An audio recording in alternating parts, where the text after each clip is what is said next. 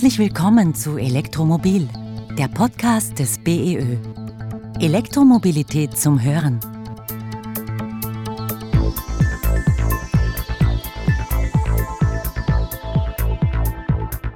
Es ist schon die Demokratisierung des Energiesystems. Also als Privater hast du ja nicht immer diesen ökonomischen Anreiz. Also ich will Wärme, drum kaufe ich mir jetzt ein, ein, was nicht, eine Gasetagenheizung oder eben die meisten jetzt schon die Wärmepumpe oder halt irgendwas. Ich will Mobilität, darum kaufe ich mir ein Auto. Ich will mich eben erneuerbar, dann kaufe ich mir eine PV-Anlage. Und das ist so viel Investitionen, die nur für den Einzelnen einfach zu nutzen, ist komplett ineffizient. Willkommen zu Elektromobil, der Podcast des BEÖ. Mein Name ist Stefan Tesch, ich bin Journalist und heute sprechen wir über das Thema das E-Auto als Stromspeicher. Das E-Auto als Stromspeicher? Wie soll denn das eigentlich funktionieren? Die E-Autos werden auf unseren Straßen ja immer zahlreicher. Derzeit gibt es in Österreich über 80.000 rein elektrisch betriebene Pkw. Ihre leistungsfähigen Batterien sollen künftig nicht nur genutzt werden, um das E-Fahrzeug anzutreiben, sondern auch um das Energiesystem zu stabilisieren. Das Projekt Car2Flex befasst sich dazu mit folgenden zentralen Fragen. Wie lässt sich der steigende Anteil von E-Fahrzeugen am besten in das Gesamtstromnetz integrieren? Und wie lässt sich der Eigenverbrauch von selbstproduziertem PV-Strom durch die Zwischenspeicherung in der Batterie eines Fahrzeugs steigern? Dazu haben wir einen interessanten Gast heute eingeladen, Georg Lettner, vom Institut für Energiesysteme und elektrische Antriebe an der TU Wien. Er leitet das Forschungsprojekt Car2Flex unter dem Dach des Green Energy Lab, das die Möglichkeiten von Vehicle-to-Grid-Infrastruktur auslotet.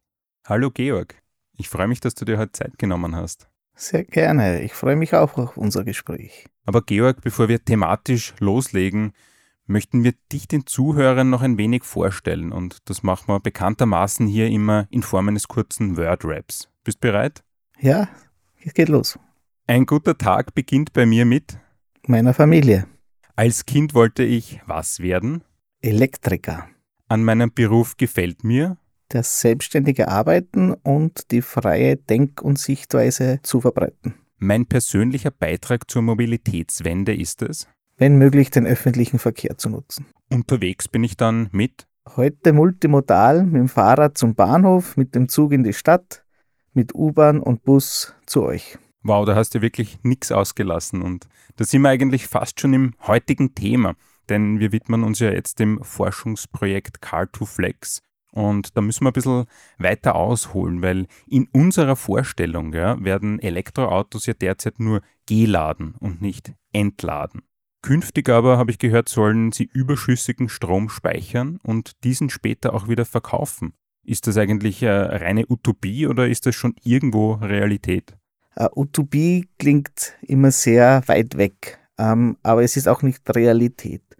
Das Problem heutzutage ist einfach, dass das noch zu wenig Autos können. Also die Fahrzeughersteller, die kommen ja auch erst mit vielen Erfahrungswerten, die sie sammeln müssen, haben sie auch zu wenig Erfahrung, was kann die Batterie ähm, wird die zu schnell genutzt, nicht nur zum Fahren. Reichweite ist alles äh, für die Kunden und wie gehe ich damit um? Daher können aktuell nur wenige Fahrzeuge, vor allem aus dem asiatischen Raum, auch erlauben das Entladen.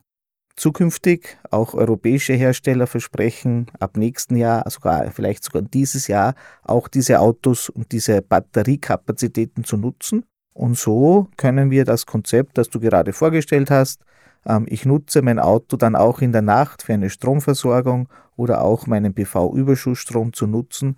Das sollte dann auch zukünftig in naher Zukunft auch möglich sein. Du leitest ja das Projekt Car2Flex. Das ist eine Forschungsinitiative des Green Energy Lab.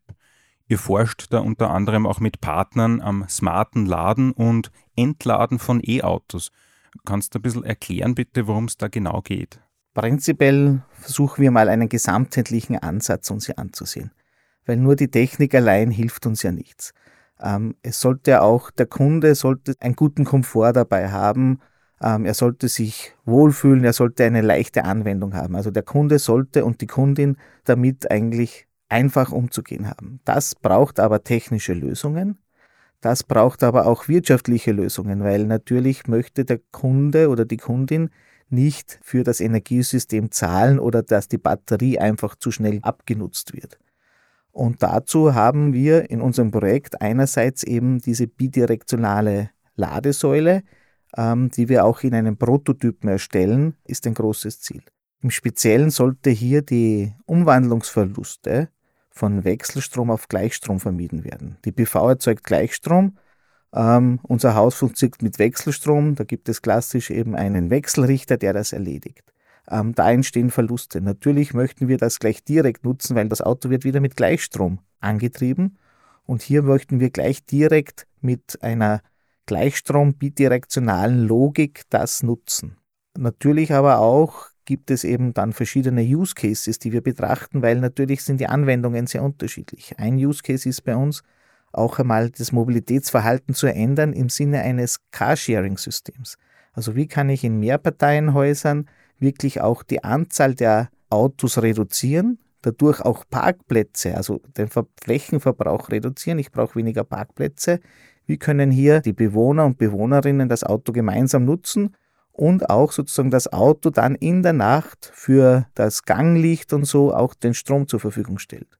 Ein zweiter Use Case ist natürlich Firmenflotten. Wir wissen, hier gibt es natürlich viele Elektroautos, die jetzt angeschafft werden, werden auch von Firmen angeschafft. Wie können hier auch die, die Mitarbeiter und Mitarbeiterinnen diese Autos gut einsetzen, die dann später vielleicht in der Nacht am Firmenstandort stehen und auch wieder hier diese Batterie dem Energiesystem zur Verfügung stellen können. Und natürlich ganz klassisch, der letzte Ansatz ist für den Privatgebrauch, wo wir einfach hier sehen, okay, ich bin da, ich habe ein privates Auto, am Wochenende ähm, fahre ich wohin unter der Woche, gerade in Zeiten wie, wie diesen mit viel Homeoffice-Zeiten oder so, kann das Auto auch den PV-Strom nutzen, den ich dann in der Nacht auch nutzen kann. Das heißt, ich nutze es als Privatperson als überdimensionierten Zwischenspeicher. Ja, genau so, weil die klassischen Heimspeichersysteme, die sind, die haben halt meistens so, ich sag mal, rund 10 Kilowattstunden. Ähm, da kann ich natürlich meinen Tagesverbrauch vielleicht schon abgleichen, aber der Wunsch der großen Reichweite der Elektrofahrzeuge habe ich hier 40, 50, teilweise auch 80, 100 Kilowattstunden, also bis das Zehnfache des Heimspeichersystems, wo ich hier Energie zwischenladen kann. Du hast es ja schon erwähnt, es können nur wenige E-Fahrzeuge derzeit Strom wieder ins Netz zurück einspeisen. Äh, aber auch wenn das künftig mehr Fahrzeuge können, fehlt es da nicht an gesetzlichen Standards und da gibt es ja wahrscheinlich auch technische Hürden, um die Anschlüsse, die Schnittstellen und eine einheitliche Softwareplattform vorzubereiten. Wie siehst du das? Genau richtig schon in der Frage genannt. Der Standard ist immer eines der größten Themen. Wir haben globale Hersteller, ähm, verschiedene, wir kennen das vielleicht auch selber, jeder privat. Früher, wenn man auf Reisen gegangen ist, brauche ich einen Adapter, dass ich überall meine Elektrogeräte anschließen kann. Genauso ähnlich ist es auch derzeit noch. Ähm, Im asiatischen Raum gibt es einen Standard, den nennt man Shademo. Das ist eben der Nissan, der auch jetzt schon entladen werden kann. Aber die europäischen Hersteller setzen hier auf einen anderen Standard, den nennt man CCS. Und genau wie funktioniert das mit einem, auch die Protokolle, wie kommuniziert das Auto dann mit der Ladesäule? Ähm, da gibt es noch immer sehr viele ja, verschiedene Lösungen und das muss man vereinheitlichen, dass auch der Kunde, egal welches Fahrzeug er dann zukünftig braucht, auch mit seiner Ladesäule, die er sich mal angeschafft hat, auch nutzen kann. Weitere Probleme sind natürlich die Kommunikation der ganzen Daten. Also wir sind immer mehr in der digitalisierten Welt. Jeder teilt natürlich über, über diverse sein Handy, ähm, weiß eigentlich auch die ganze Welt, was manche machen. Ähm, hier gibt es natürlich auch Herausforderungen wo kommen die Daten an die Ladesäule, wie bekommt das der Energieversorger, wie bekommt das der Netzbetreiber, können wir Smart Meter dazu nutzen. Das sind alles noch Herausforderungen, ähm, die wir uns hier anschauen. Und wie kann ich dann auch das Auto dann steuern oder auch nutzen? Natürlich gibt es ja auch viele Bedenken. Der Kunde, ich will ja nicht der gläserne Autofahrer sein und jeder weiß, wann ich wo stehe und was ich für einen Verbrauch habe. Jedoch gibt es hier wirklich sehr hohe Standards, auch bei den Energieversorgern, die das sicherstellen, dass das nicht ein jeder sieht, auch wenn natürlich der Vorteil besteht, je mehr wir voneinander wissen, desto optimaler und effizienter können wir natürlich diese Systeme nutzen. Dann bleiben wir gleich beim Thema Effizienz und äh, gehen wir davon aus, dass all diese Hürden und Herausforderungen, die du angesprochen hast, äh, auch bald gelöst sein werden. Für wen lohnt sich denn so eine Stromspeicherung im eigenen E-Auto eigentlich? Und braucht es da nicht auch ein komplett neues Tarifmodell, wenn ich als Fahrzeughalter auch meinen Strom verkaufen werde? Ja, also einerseits ist es natürlich immer, dass wir schon aus den PV-Anlagen kennen, dieses, ich nenne es mal Geschäftsmodell des Eigenverbrauchs. Also alles, was ich natürlich, wenn ich Strom beziehe, zahle ich ja nicht nur die, die Energie, die ich bekomme, ich zahle für die Infrastruktur und der Staat und mit Steuern und Abgaben nimmt auch noch einen Teil davon. Jetzt kann ich natürlich meine PV günstig erzeugen und auch wie mit dem Heimspeichersystem die Batterie nutzen. Den Vorteil habe ich meistens, die Heimspeicherbatterie schaffe ich mir meistens nur für dieses Geschäftsmodell an, neben Versorgungssicherheitsaspekten und wie auch immer. Aber das Auto brauche ich meistens auch für meine Mobilität. So könnte hier und die Investition für das Auto, für meine Mobilität auch schon zusätzlich für das andere Geschäftsmodell nutzen. Aber Flexibilität bedeutet immer, ich muss mich zeitabhängig irgendwie verändern.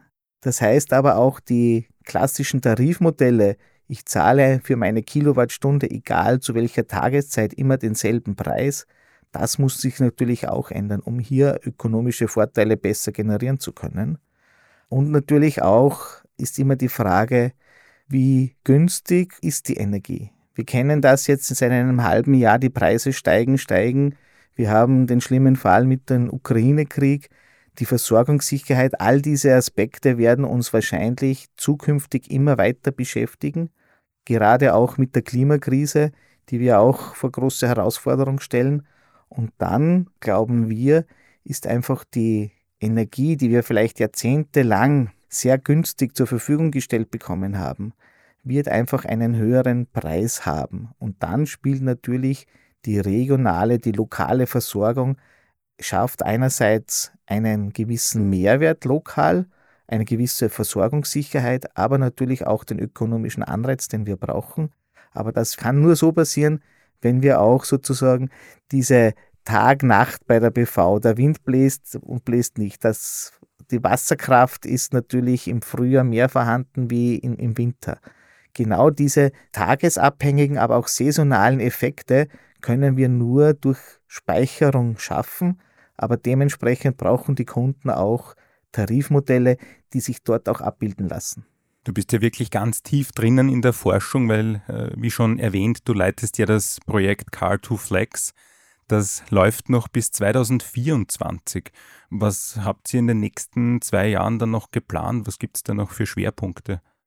Äh, einerseits bin ich vielleicht formal der Projektleiter. Ich habe natürlich ein tolles Team bei mir an der TU Wien, die mich unterstützt, aber auch die Partner haben, zeigen hier schon, also wir haben jetzt ungefähr bisschen mehr wie ein Jahr, sehr viel Motivation und sehr viel Elan. In allen Facetten, egal ob es jetzt der Technologieanbieter ist, die Energielieferanten, aber auch die Forschung. Der nächste Plan ist eben eine Prototypentwicklung, ähm, die geleitet wird von der Firma Fronius, wo eben diese bidirektionale Gleichstromladestelle eingebunden werden kann, gleich in das klassische Energiemanagementsystem dann sollte ein Zusammenspiel von meinen verschiedenen Faktoren, sei es die BV-Anlage, der Wechselrichter, auch Wärmepumpen, meine Wärmeerzeugung und auch meine Mobilität damit aus einem Guss kommen.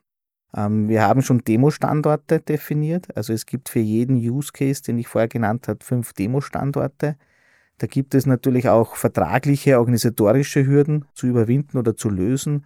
Ähm, dazu wollen wir bis äh, Sommer diesen Jahres die Demo-Standorte soweit auch technisch und organisatorisch vorbereitet haben, dass wir dann ab Herbst diesen Jahres mit den äh, Kunden und Kundinnen dann auch im Feld direkt versuchen, ähm, unsere Konzepte auch zu testen und dann auch relativ lange auch hier sie zu begleiten, weil nur von kurzer Testphasen gibt es meistens dann immer weniger, ist denn das ist ja nicht aussagekräftig. Daher haben wir uns lange Zeit genommen, auch hier die Kunden und die Kundinnen zu begleiten. Darum haben wir auch einen äh, sozialwissenschaftlicher Partner dabei, die sich dann ansehen. Wie geht es dir dabei? Das ist immer die, die erste Befürchtung. Ja, ich will ja nicht, dass mein E-Auto in der Flu entladen wurde, weil ich dem Energielieferanten die Möglichkeit oder dem Netzbetreiber die Möglichkeit gegeben habe, meine Ladung zu steuern.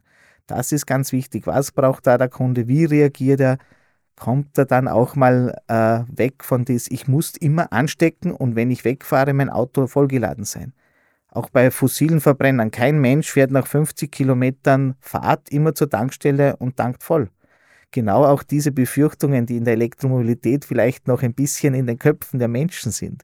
Genau die wollen wir hier natürlich auch uns zu Herzen nehmen, ihnen Lösungen vorschlagen, gemeinsam vielleicht mit ihnen Lösungen erarbeiten und eben diese Herausforderungen auch zu lösen. Weil wenn der Kunde nicht teilnehmen möchte, dann hilft es nichts, wenn wir die beste und auch die technische oder ökonomische Lösung haben. Das ist die Herausforderung, die wir uns die nächsten Jahren stellen wollen. Natürlich auch sehr interaktiv mit äh, anderen Forschungsprojekten in Österreich, aber auch international. Da gibt es auch eine große Demo-Standard in, in Utrecht, in den Niederlanden. Mit denen waren wir so im Austausch, wie sie das machen, um einfach hier wirklich auch dann mit unseren Ergebnissen auch in die Skalierung kommen zu können, dass es wirklich eine breite Anwendung findet. Ja, bei all den technischen Möglichkeiten ist, wie du sagst, nie die menschliche Komponente zu unterschätzen. Und du hast angesprochen, die Angst bei diesem äh, bidirektionalen Laden, dass ich in der Früh womöglich ein nicht aufgeladenes oder ein entladenes Fahrzeug vorfinde. Ist diese Angst begründet oder unbegründet? Ich denke, es ist eher unbegründet, weil wer fährt spontan schon 500 Kilometer? Da bin ich vielleicht auch am Vortag zur Tankstelle gefahren und lass mich auftanken. Und warum soll ich hier nicht einen Mehrwert generieren, wenn ich so viel Energie rumstehen habe über die Nacht, um die nicht auch zu nutzen, mir einen Vorteil zu generieren, wenn ich am nächsten Tag weiß, okay, ich fahre nur 50 Kilometer, dann ist halt die Batterie oder der Tank nur halb voll. Wenn ich aber weiß, ich habe am nächsten Tag eine weite Strecke, dann sage ich sozusagen hier auch über eine App-Anwendung oder ähnliches, nein, heute äh, möchte ich nicht Teil dieses Systems bleiben. Und so kann der Kunde auch für sich entscheiden, wie er genau ähm, beladen ist. Kann er auch, so, auch sagen, ja, ich möchte nicht mehr wie 80 hm, Prozent brauche ich in der Früh. Das ist für mich die Sicherheit, auch wenn ich mal spontan weiterfahren möchte. Eine Frage noch für alle E-Auto-Besitzer, wenn ich künftig von meinem Auto ins Netz einspeise, geht das nicht zulasten der Lebensdauer der Batterie, wenn da mehr B- und Entladung stattfindet als bisher? Genau das ist die Herausforderung, warum es wahrscheinlich aktuell noch so wenig Fahrzeuge gibt, die entladen werden können. Natürlich muss der Hersteller der Batterie oder auch des Fahrzeugs noch Erfahrung sammeln, wie lange hält denn das pro Ladezyklus. Die Garantien werden meistens hier noch nicht gewährleistet, wenn ich in einer hohen Anzahl entlade und wiederlade. Aber ich denke, die Batterietechnologie verbessert sich und auch zukünftig mit höheren Reichweiten ähm, wird es hier auch Modelle geben, die das auch gewährleisten, dass hier nicht so rasch die Lebens durch, durch diese Zyklen die Lebensdauer der Batterie reduziert wird. Aber wir kennen das. Ähm, heutzutage ähm, braucht man ja auch alle fünf Jahre ein neues Auto und so lange hält sie dann sicher. Es ist schon die Demokratisierung der, des, des Energiesystems. Also als Privater hast du ja nicht immer diesen ökonomischen Anreiz. Also ich will Wärme, drum kaufe ich mir jetzt ein, ein, was nicht, eine Gasetagenheizung oder eben die meisten jetzt schon die Wärmepumpe oder halt irgendwas. Ich will Mobilität, darum kaufe ich mir ein Auto. Ich will mich eben erneuerbar, dann kaufe ich mir eine PV-Anlage. Und das ist so viel Investitionen, die nur für den Einzelnen einfach zu nutzen, ist komplett ineffizient. Da steht so viel rum, e, eben die Autos. Und da brauche ich einfach Ansätze, dass ich das einfach dem Kunden sage, okay, du hast investiert, das ist teuer, Investition ist immer das teuerste und jetzt nutzen wir das einfach viel mehr, wie ich gesagt habe, auch Heimspeicher, der 250, 300 Zyklen nur fährt, sozusagen in der Früh lädt er auf und auf die Nacht ist er wieder leer und steht da die ganze Nacht rum. Wieso kann ich den nicht irgendwie besser nutzen? Und das muss ich halt schaffen. Okay, dann fassen wir zusammen. Also es muss ein Umdenken auch im Ladevolumen sein. Und Georg, danke für das Gespräch. Wir wünschen dir und deinem Team alles Gute für die nächsten Jahre beim Projekt Car2Flex und sagen nochmal Danke für dieses Podcast-Interview. Danke für die Einladung und ich hoffe, wir können auch dann über weitere Erfolge in unserem Projekt wieder mal sprechen.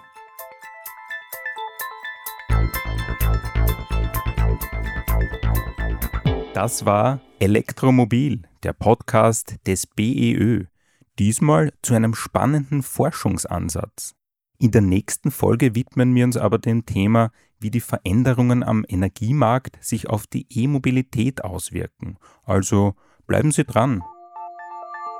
Abonnieren Sie Elektromobil, den Podcast des BEÖ. Bitte empfehlen Sie uns weiter, schicken Sie uns Themen, die Sie interessieren. Wir freuen uns auf Ihr Feedback. Wichtige Informationen, Statistiken, Tipps zum Laden und vieles mehr finden Sie auf der Website des BEÖ unter beoe.at. Elektromobil, der Podcast des BEÖ. Elektromobilität zum Hören.